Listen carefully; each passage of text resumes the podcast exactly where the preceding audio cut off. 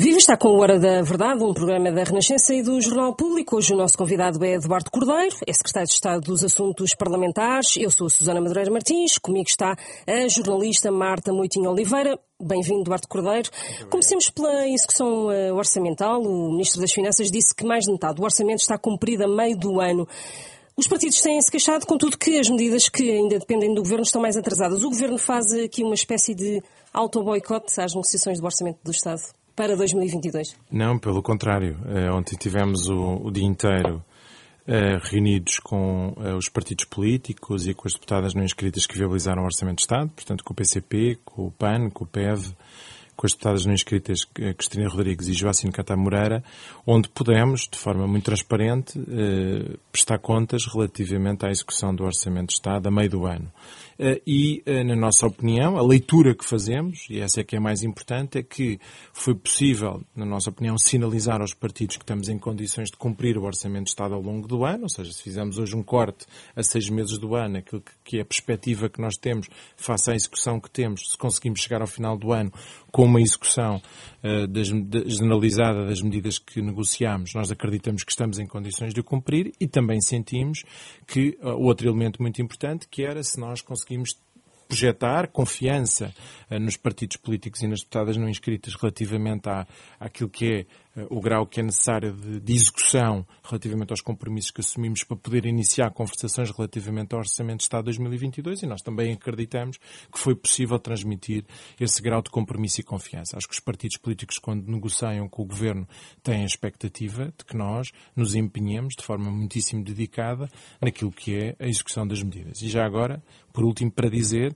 que há um enorme reconhecimento da nossa parte que, sem o apoio político que nós tivemos no Orçamento de Estado destes partidos, eh, do PCP, do PEV, do PAN e das deputadas não inscritas, não seria possível responder eh, aos problemas que o país tem enfrentado da forma como nós temos respondido e isso é algo que nós temos plena noção da importância que teve a aprovação deste orçamento e a posição política que os partidos tiverem. Também por isso nos sentimos absolutamente comprometidos com a execução do Orçamento de Estado. Então, o, que se passa neste momento é que o Governo faz uma espécie de um pedido, um cheque em branco aos partidos para... Hum, Não, pelo de, contrário. De, de, que fará, dará a garantia de que será tudo cumprido até ao final do ano, mas antes disso é, vai ser preciso aprovar um outro orçamento. Portanto, é um cheque não, em branco não, pede? Pelo ou... contrário. O que eu estou a dizer, tivemos um dia inteiro reunidos a dar prestação.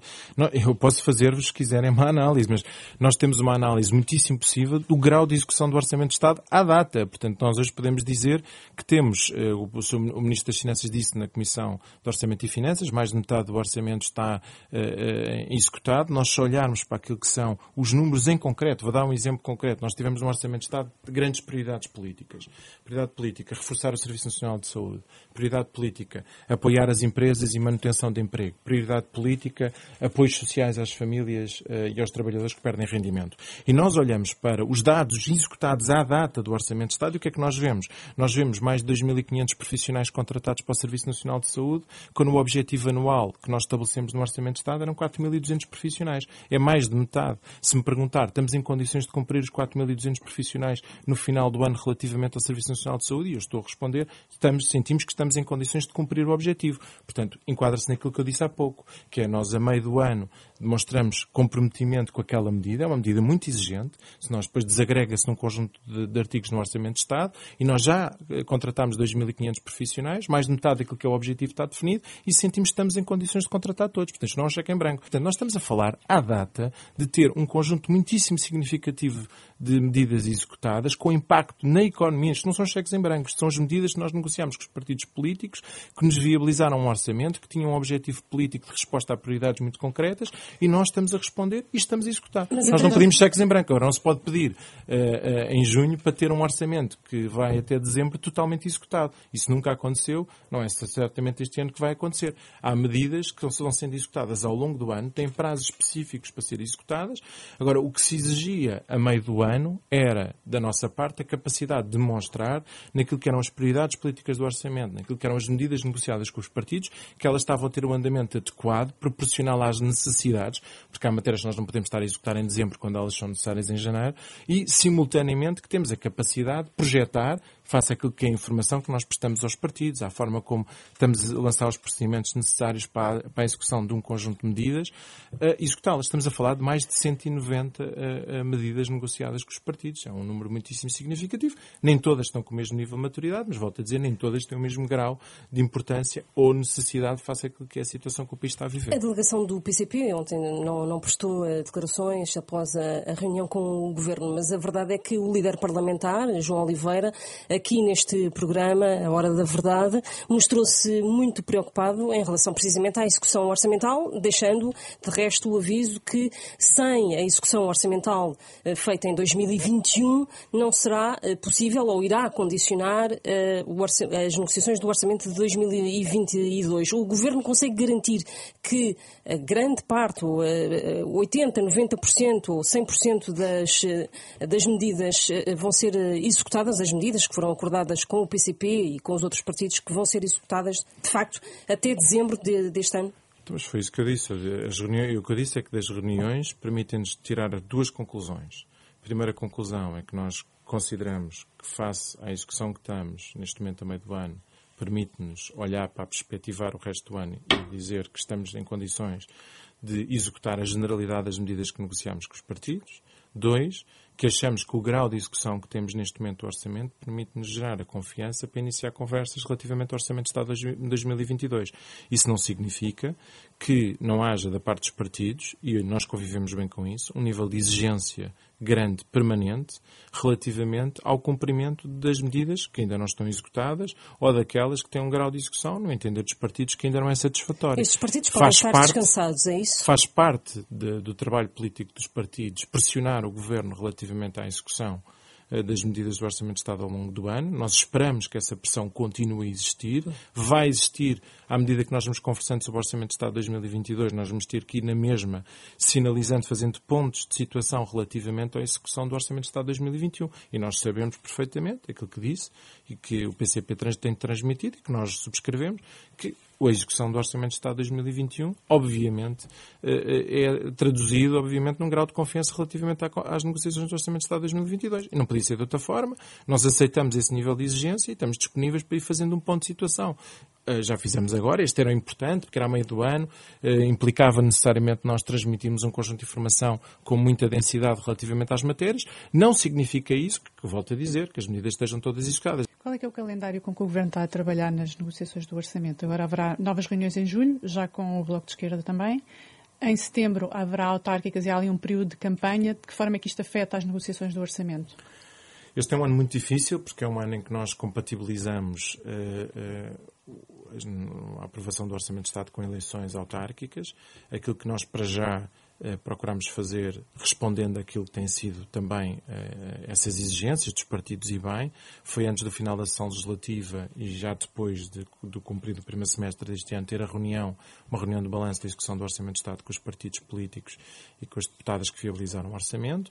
Depois do final da sessão legislativa, depois do debate do Estado da Nação, vamos então reunir convidámos os partidos eh, que viabilizaram o Orçamento de Estado 2021 e convidámos também o Bloco de Esquerda para reunir relativamente eh, à possível negociação para o Orçamento de Estado 2022. Essas reuniões foram todas aceites.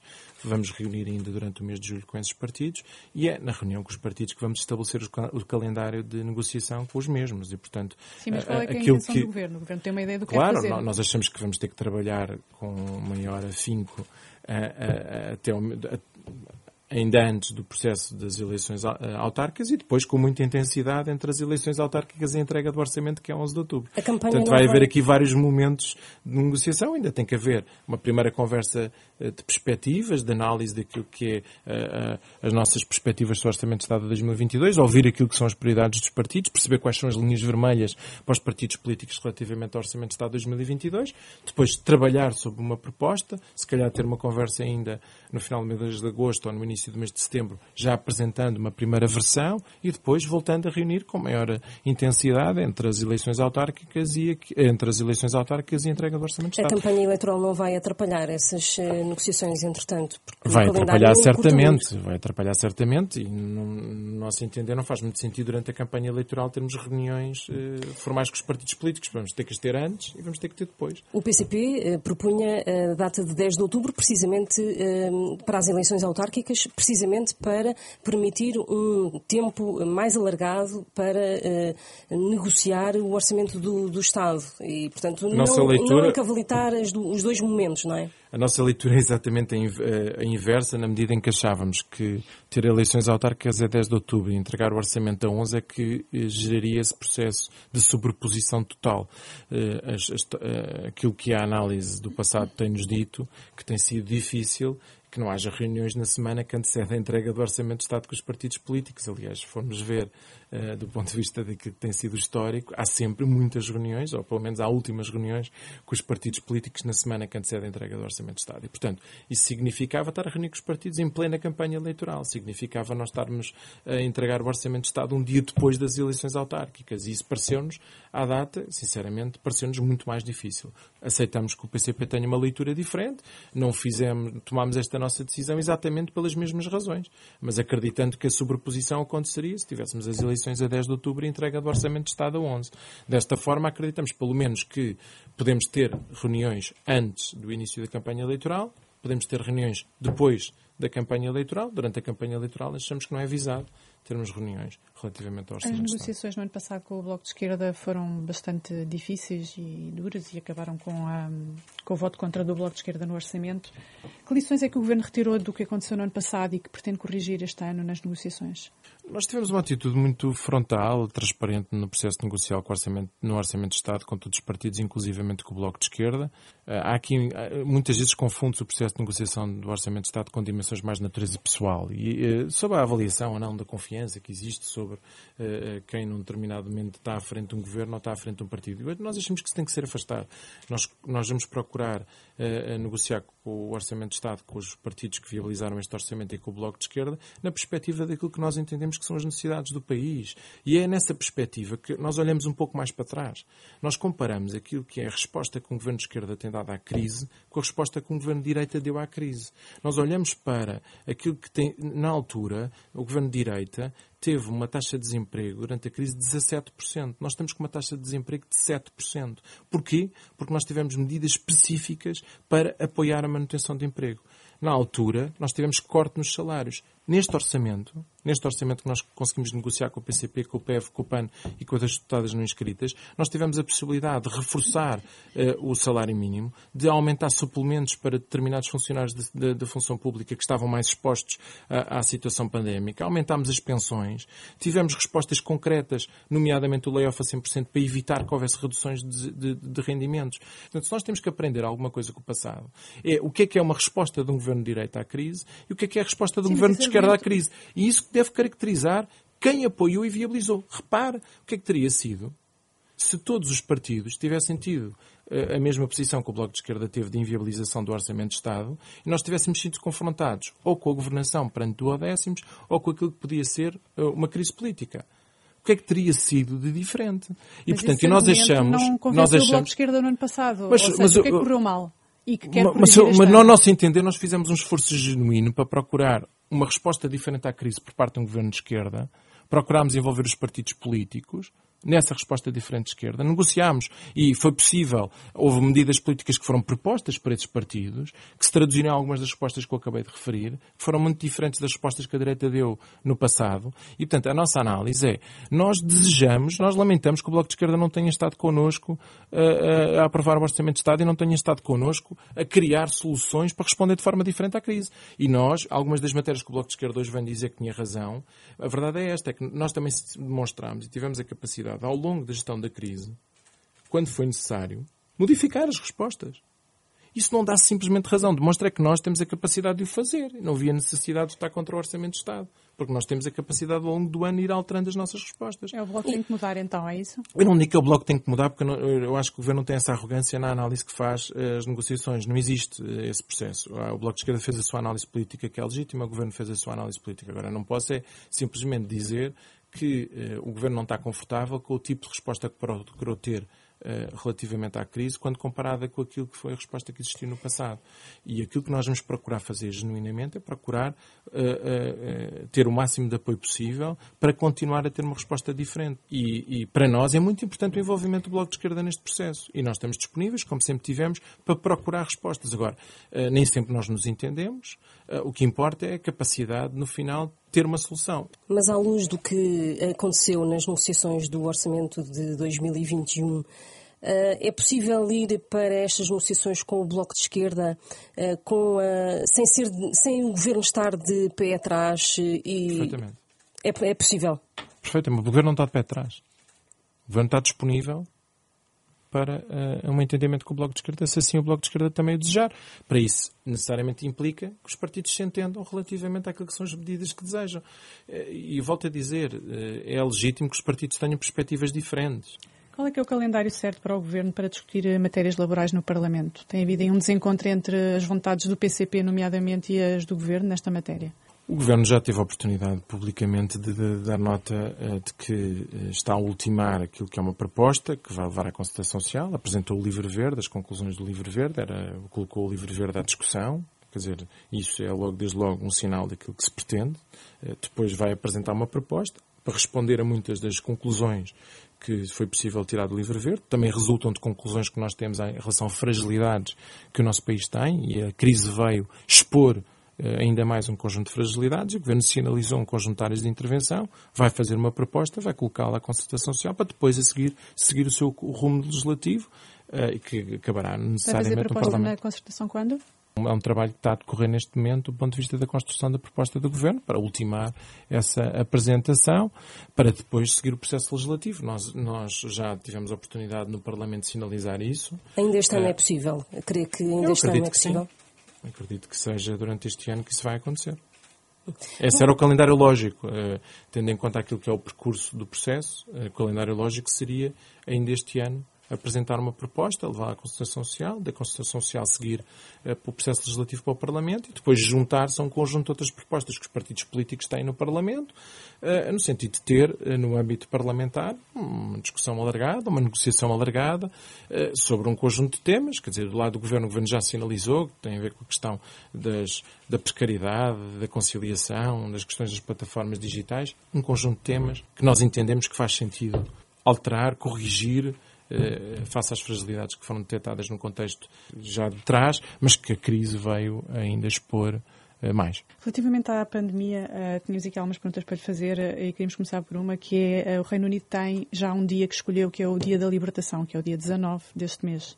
Portugal já tem um dia da libertação? Uhum. Não, ainda não tem. Todos desejamos, mas ainda não tem. Nós temos tido uma, um, sob essa perspectiva, eu acho que hoje temos um conjunto de sinais positivos, apesar de nós estarmos a crescer o número de casos do ponto de vista diário e há naturalmente uma relação do crescimento do número de casos com o número de pessoas internadas em cuidados intensivos, eu olho um bocadinho para a minha região, com quem eu tenho mais responsabilidade do ponto de vista político de acompanhar, vejo que está a haver um, um abrandamento na taxa de crescimento, isso pode, pode significar de forma positiva que estamos nos a aproximar do pico, no pico da, na região de Lisboa, e se assim for, significa que dificilmente vamos uh, viver períodos tão difíceis como os que já vivemos uh, uh, este ano. O pico será este mês? Não lhe consigo antecipar, eu não tenho essa capacidade de previsão, mas o que eu noto é que está a haver um abrandamento na taxa de crescimento semanal e, portanto, e tendencialmente vamos nos aproximar, pelo menos há quatro semanas que está a abrandar a taxa de crescimento do número de casos. Isso não diminui, obviamente, a pressão do dia a dia, porque eh, a saúde pública está muito pressionada pelo número de contactos que tem que fazer todos os dias para isolar os casos positivos e os contactos de proximidade. Eh, os hospitais estão naturalmente também com pressão relativamente aos internados. Estamos longe eh, da pressão que já vivemos, também é importante dar nota disso, e estamos a ter um ritmo de vacinação muito acelerado. Eh, quando nós hoje olhamos para eh, o, ritmo de vacinação, olhamos para aquilo que é o volume de testagem que nós estamos a ter eh, e que foi incentivado agora com estas medidas relativamente à exigência de certificado de, vacinação à testagem, quando olhamos para a taxa de crescimento que tem vindo a abrandar, há perspectivas positivas de que nós, à medida que vamos avançando, conseguiremos, se calhar, assumir com maior liberdade qual é que é o dia a partir do qual as medidas de restritivas deixam de entrar em vigor. Para já temos tido uma abordagem gradual, progressiva, os sinais que temos dado têm sido no sentido da compatibilização da maior abertura, mas não deixando de ter alguma cautela e prevenção, e o certificado vai nos permitir isso. A minha expectativa é que nós progressivamente vamos criando oportunidade para substituir medidas de natureza restritiva por medidas em que se exige o certificado. Isto significa também que um conjunto de medidas que nós vamos introduzindo vão se tornando neutrais. E isso faz uh, o lado positivo, vai pressionando as pessoas que ainda não têm vacinação a procurar vacinar-se, se a vacinação já estiver disponível, ou pelo menos a testar-se. E, portanto, tudo isto cria uma dinâmica que é uma aprendizagem. Eu sei que é muito difícil, as pessoas estão cansadas, especialmente porque têm havido regras novas com alguma frequência, mas eu hoje posso dizer com alguma segurança que a perspectiva eh, é uma perspectiva positiva. Ainda não, acho que nós não estamos em condições de fazer o que o Reino Unido fez, porque nós não dominamos ainda todas as variáveis, eh, temos tido um crescimento grande e nós temos sentido sempre que, eh, às vezes, projetar uma imagem de enorme libertação gera um efeito depois de relaxo relativamente à aplicação das medidas. E nós não desejamos isso, desejamos que as pessoas tenham um nível de prevenção elevado até ao momento em que seja possível anunciar é uma medida Tendo, com essas características. Tendo em conta tudo isso que, que disse, é, é, previsível que a matriz de risco possa ser alterada uh, uh, após a próxima reunião do Infarmed no final do mês, uh, dia 27. Em agosto, a percentagem de população vacinada também já será maior e, e é possível dar nessa altura uma resposta ao que tem sido pedido pelo Presidente da República de alteração da matriz de risco? Eu tenho, eu sobre isso, gostava de dar a minha opinião sobre a avaliação da matriz de risco. A matriz de risco, na realidade, tem duas dimensões, a incidência e a taxa de crescimento, o R. E uh, realmente a incidência demora bastante tempo a ser recuperada. Portanto, quando nós atingimos, como estamos a falar de números absolutos, número de casos nos últimos 14 dias por 100 mil habitantes. Quando nós estamos com um número muito elevado, mesmo que a taxa de crescimento de uma semana para a outra seja de 1%, nós continuamos com um volume muito grande, portanto a incidência demora muito tempo a recuperar. Eh, e nesse sentido, poderemos, poderemos chegar à circunstância de ter o país com um nível de proteção muito elevado, mas ainda estar a, basta, algumas semanas de, uh, da incidência voltar a níveis reduzidos. Uh, e, portanto, essa é a única perspectiva que eu diria, que era a velocidade, digamos assim, se justificava ou não sermos mais rápidos num processo de, uh, de, de, de, pronto, de redução do número de medidas de restrição, tendo em conta uma evolução mais lenta da incidência uh, face àquilo que é o R. E, portanto, é na incidência que eventualmente pode, pode se justificar para quem tem, penso que é a perspectiva do Sr. Presidente da República, que é a ideia de que temos que ter uma matriz de risco que traduza melhor que estamos hoje numa situação mais protegidos do que estávamos. Essa, essa poderia ser a perspectiva que era passar a ter uh, uma análise diferente. Ainda assim, uh, aquilo que nós temos que também ter em perspectiva, eu acho que isso importa, é que nós temos nos avaliado pela forma como nos avaliam. Ou seja, nós não temos uma matriz de risco diferente da matriz de risco que os outros países têm. Nós não temos uma matriz de risco diferente da forma como os outros, países, os outros países nos olham. E, e, isso, eu não sei se é assim tão negativo, nós estarmos nos a ver num determinado momento como todos nos veem. Porque estarmos também a criar uma ilusão e estarmos nós próprios a olhar para a situação de uma forma diferente, quando os outros países olham para nós de uma determinada maneira, também pode gerar aqui um efeito que não é necessariamente positivo e alguma incompreensão relativamente à forma como nos avaliam. E, portanto, compreendendo a questão do Sr. Presidente da República, interessado em saber qual é a avaliação que os epidemiologistas e que os especialistas fazem na reunião do Infarmed, eh, tende a achar que o Governo tem tido o cuidado e cautela de ir estando alinhado não é o governo, porque acaba por ser a DGS, eh, estar alinhada com uh, aquilo que é a matriz de avaliação europeia. E, portanto, uh, eu acho que essa tem sido a preocupação central não só reportar informação, como receber informação, como ter um grau de comparabilidade. Portanto, uh, agora, é previsível uma alteração à matriz de risco? Não sei, quer dizer, eu estou curioso para perceber essa discussão relativamente ao enfermedade. Acho que é interessante. Os especialistas, e nomeadamente a DGS, uh, deverão ter opinião sobre essa perspectiva. Acho que nós devemos, mais uma vez, ter atenção e cuidado à forma como ouvimos e, e, e, seguimos as orientações da comunidade científica e médica. Acho que o Governo tem tido este cuidado, sempre de o fazer. Eh, percebo a questão, acho que vale a pena nós, se calhar, percebermos que da forma como nós construímos as medidas, nós, independentemente da matriz de risco, a matriz de risco depois traduz-se em medidas. E aquilo que eu acho que o Governo pode ir fazendo é, à medida que vai tendo um grau de proteção maior e uh, confirmando que a percentagem de pessoas com vacinação completa que têm-se infectado e a percentagem de pessoas com uma dose de vacinação que se têm infectado realmente é uma percentagem muito reduzida sobre o total de pessoas vacinadas, especialmente as pessoas com vacinação completa, e isso permite-nos, de alguma maneira, repensar um pouco as medidas. Sobre a matriz, acho que é uma matéria muito técnica, muito de avaliação científica e que penso que a Direção-Geral de Saúde deve ouvir a comunidade e deve eh, gerar consensos relativamente a isso. E acho que se gerar um consenso relativamente a uma alteração da matriz de risco, eh, parece, que, parece que é uma matéria que o Governo tem que necessariamente prestar atenção. Deixe-me só pegar em uma questão uh, muito específica, que é a questão dos jovens que começaram agora a ser vacinados. O Governo tem dados sobre a taxa de adesão dos jovens às vacinas? Uh, neste momento, quer dizer, começou agora mesmo a, a, a começaram, começámos a entrar agora nas faixas abaixo dos 30 anos. Quando é que terão dados então sobre isso? O, que seja possível a Task perceber... Force tem tido, nós não temos sentido, ao contrário de outros países, uma ausência de adesão dos portugueses à vacinação. Não sei se vamos sentir agora nas, nos mais jovens. Claro que temos que procurar sensibilizar mais, os mais novos para a vacinação. É importante, se calhar, das para amanhã, pensar em medidas que permitam também uh, associar uh, uh, a liberdade de, de circulação, de abertura de determinadas atividades com a necessidade de vacinação, para também estimular os jovens à vacinação. Eh, eu acho que esse, por exemplo, é um Está caminho que fazia sentido. discotecas, por exemplo? Por exemplo, eu, eu, eu é acho que, que, é um caminho que faz sentido. Agosto? Uh, eu, eu, eu, diria que, acho que mais uma vez, é uma matéria que tem que ser absolutamente consensual naquilo que é a construção dessa solução com, a, com, o nível de aceitação da DGS e da, e da, comunidade médica e científica relativamente a isso. Ter a população com mais de 60 anos com vacinação completa acho que é uma meta muito importante e que nos permite, na minha opinião, repensar um pouco as tais medidas restritivas face à introdução de medidas como as que temos feito agora com o certificado.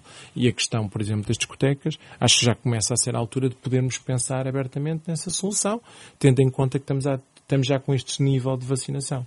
Se depois isso deve corresponder a esta meta que eu estou a referir, dos mais de 60 anos com vacinação completa, se deve se referenciar já uh, ao período em que estamos mais perto da imunidade de grupo, confesso que uh, não tenho uma, uma opinião totalmente fechada. Tendo a achar que deveria coincidir o momento em que a vacinação está disponível para os mais de 18 eh, com o momento em que nós introduzimos essa medida, porque diria que os jovens depois, mais não, mais não seja, para procurar ter uma vida mais, uh, uma vida social mais liberta, iriam atrás da vacinação.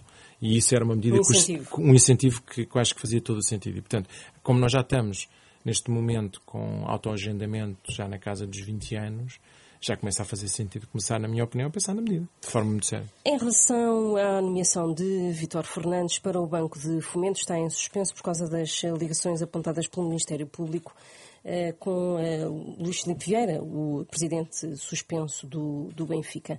O novo banco decidiu fazer uma auditoria interna para avaliar os procedimentos deste ex-gestor.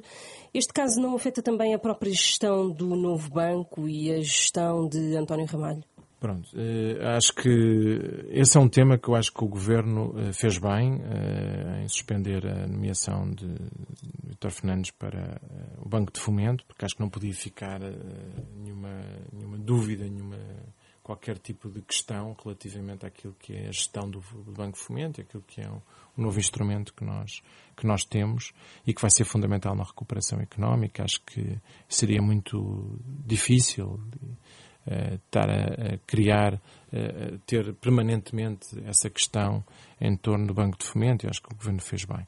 Relativamente às questões que, que refere, acho que são matérias que têm que ser tratadas uh, pelo Banco de Portugal, pelas, pelas autoridades que têm como responsabilidade regular o setor bancário e acho que, que o entre o Banco de Portugal e o Ministério Público cabe-lhes a eles avaliar aquilo que é a correta gestão ou não eh, de um banco. Uh, acho que é isso que, que, que, felizmente existem essas entidades no nosso país com essas responsabilidades. É a eles que lhes cabe fazer essa avaliação.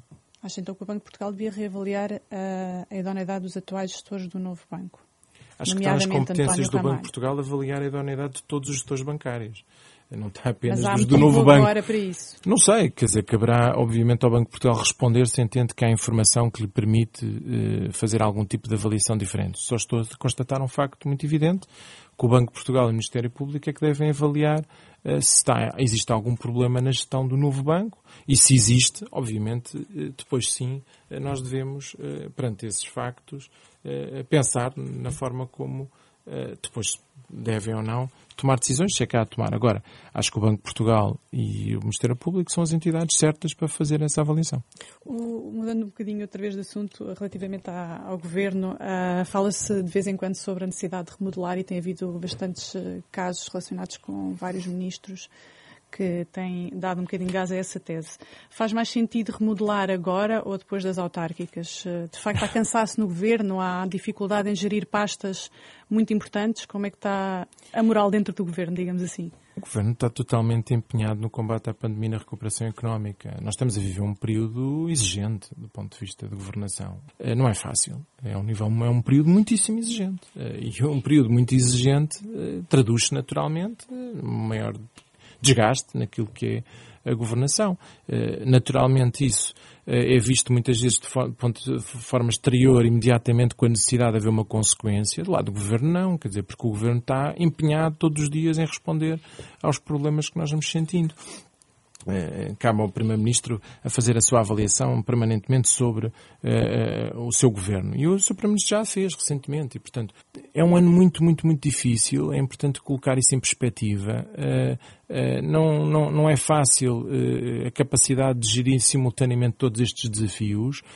Naturalmente, isso cria, da parte do Governo, uma necessidade, uma subcarga muito grande, mas eu acho que em inúmeras matérias o Governo tem estado à altura daquilo que são os desafios que nós precisamos. Agradeço a Duarte Cordeiro, a Secretário de Estado dos Assuntos Parlamentares. A Hora da Verdade regressa na próxima semana.